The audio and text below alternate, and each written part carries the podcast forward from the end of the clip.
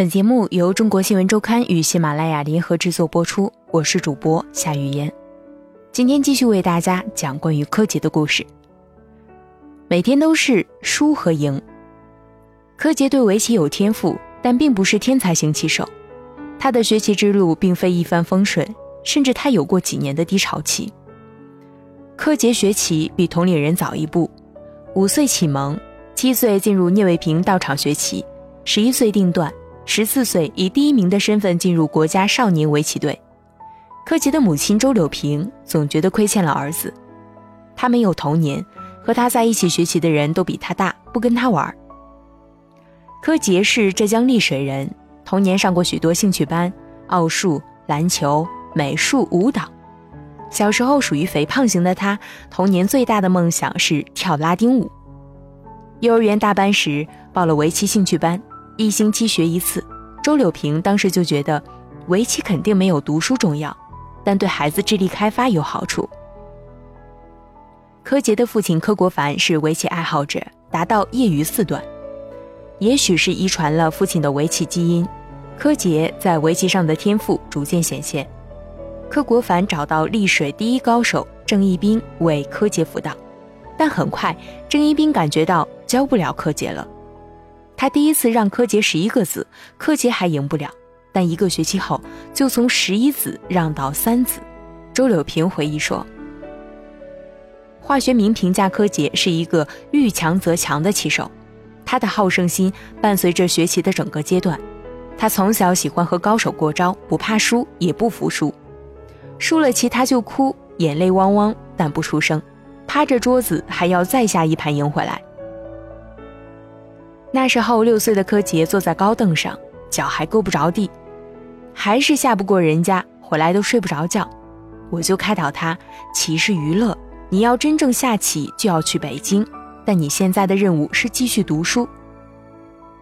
才上完一年级，柯洁真的到了北京，周柳平自己也无法解释，当时夫妻俩为什么会有这种执念。我爸妈身边的同事不解，问我为什么敢这样赌。柯洁学棋一年半后，就获得了浙江省山海杯少儿围棋赛乙组冠军。也许是他对下棋出于本能的喜欢，让父母看到了某种可能性。当时北京有好几个培训围棋的道场，柯国凡在聂卫平道场看到十五六个班，一个教室一百多个孩子，七八个围成一组，全是下棋很厉害的孩子，他一下子就被那个气氛感染了。七岁的柯洁和聂卫平到场的主管下了一道棋，输得很惨，年纪又实在太小，但柯洁那股韧劲儿和不服输让主管留下了他。聂道场实行全封闭教学，一年学费五万元，八个人一屋上下铺，有生活老师照顾。柯洁是道场最小的孩子，聂卫平偶尔过去讲棋，他只能趴在人群的缝隙勉强看得到。每个月，周柳萍从丽水到北京见一次儿子。他抱着我哭：“妈妈别走。”每次离开都要骗他妈妈去买东西。生活老师告诉我，他晚上偷着哭，枕巾哭湿了也不说。他向中国新闻周刊回忆当时的情形，仍因心有亏欠而哽咽。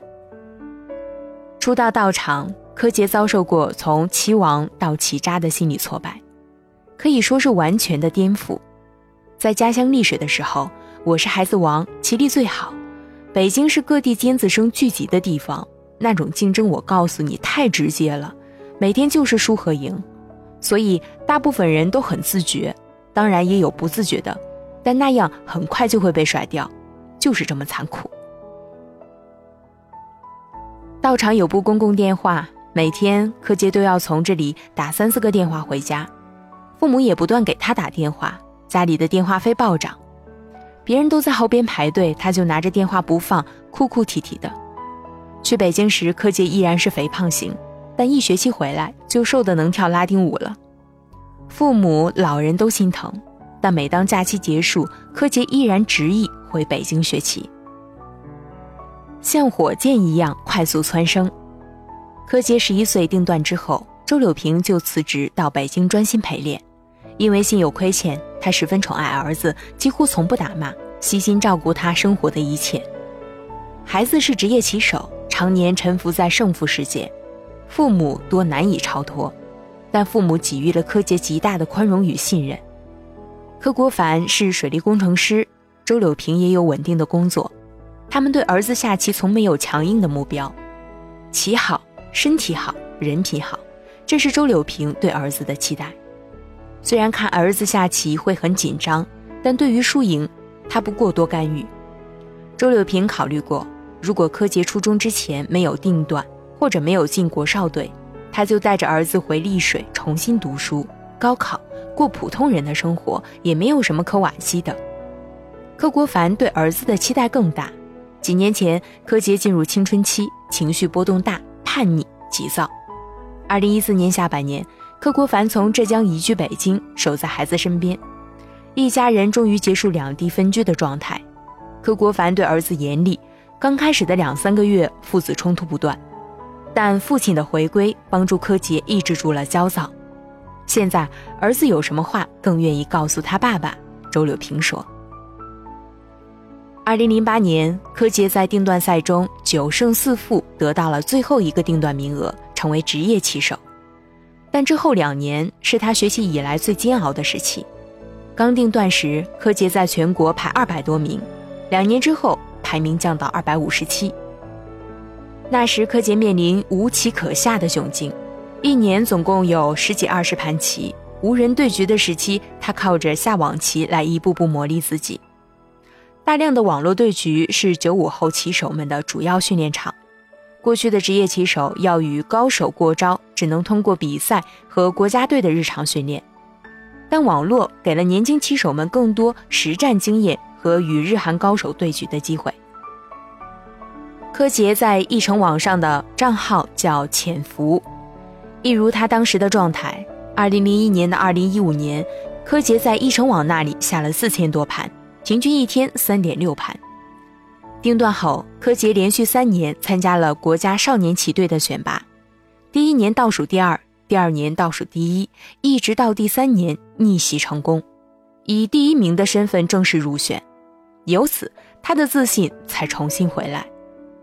之前在少年队的预选赛中，甚至有一盘棋柯洁因输给了女棋手而出不了线，直到二零一一年之后的三年，柯洁成绩开始上升。国家围棋少年队教练黄义中见证了柯洁的成长。柯洁这一批同年龄段的棋手，从小有非常好的环境，又正好赶上互联网，通过下网棋，他们的训练量远超过上一批。柯洁十八岁做的，可能是我二十三岁才能达到的训练量。黄一中看到了柯洁的潜力，那三年里，柯洁在队内一直保持着前两名的成绩。他在同龄人里特别突出的一点是死活题特别厉害，快且准，而且自己创作了很多死活题，局部非常敏锐，对棋形的感觉也很好。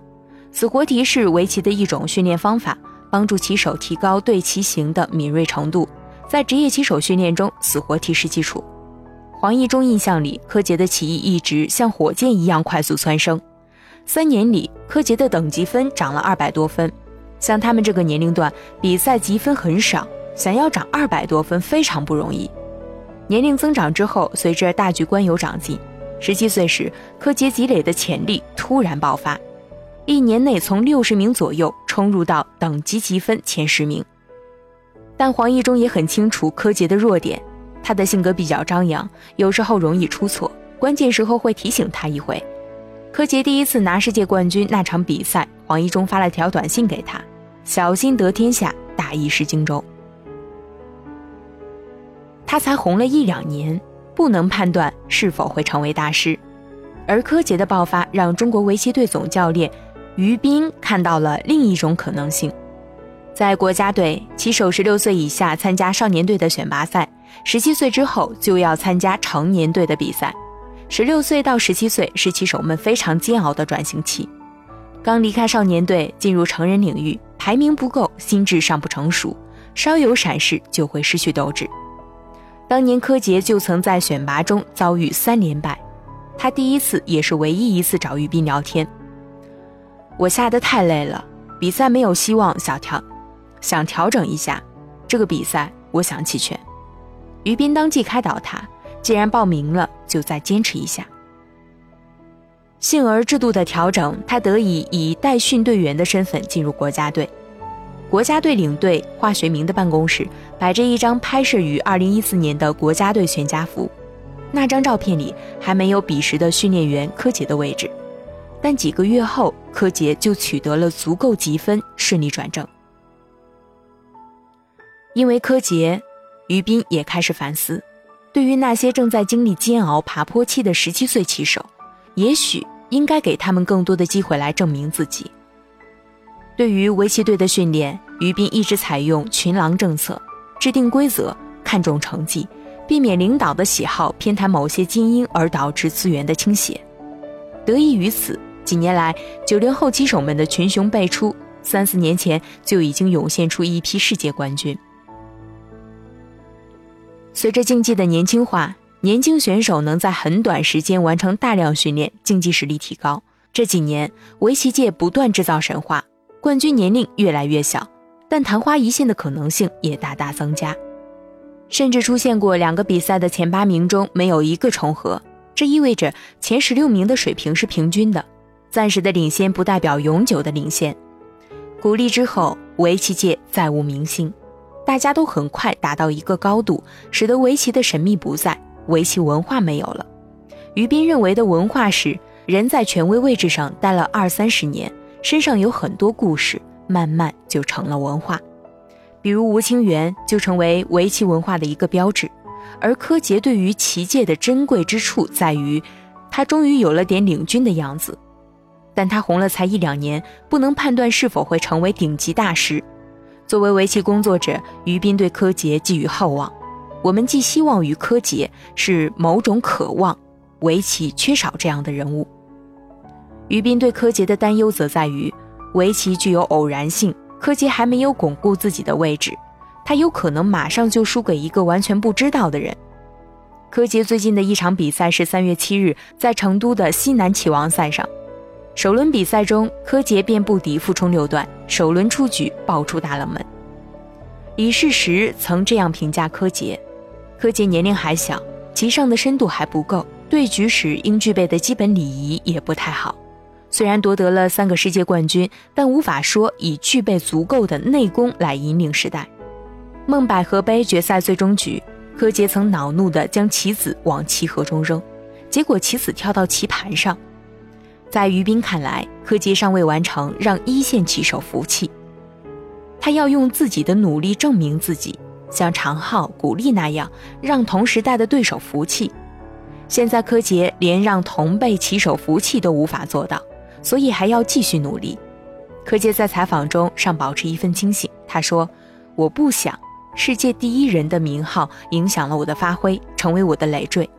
我希望成为自己的动力，而不是压力。以后更加努力，戒骄戒躁，越走越远。现在阿法狗出来，以后我的对手更多。我们不喜欢他变成一个明星，我喜欢他变成一个骑师，好像聂老、于老。”妈妈周柳平对中国新闻周刊说。